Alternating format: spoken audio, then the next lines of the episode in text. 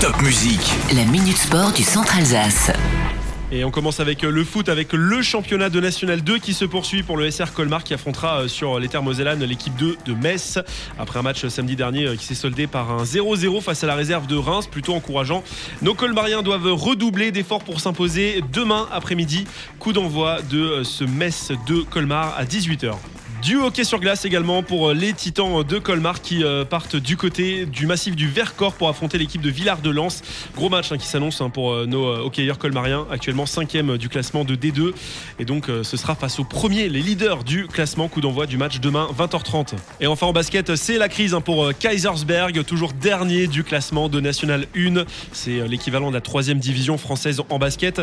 Les vignerons qui se déplacent ce soir du côté de Caen. Ça va être un match plutôt compliqué en Normandie pour euh, Kaisersberg.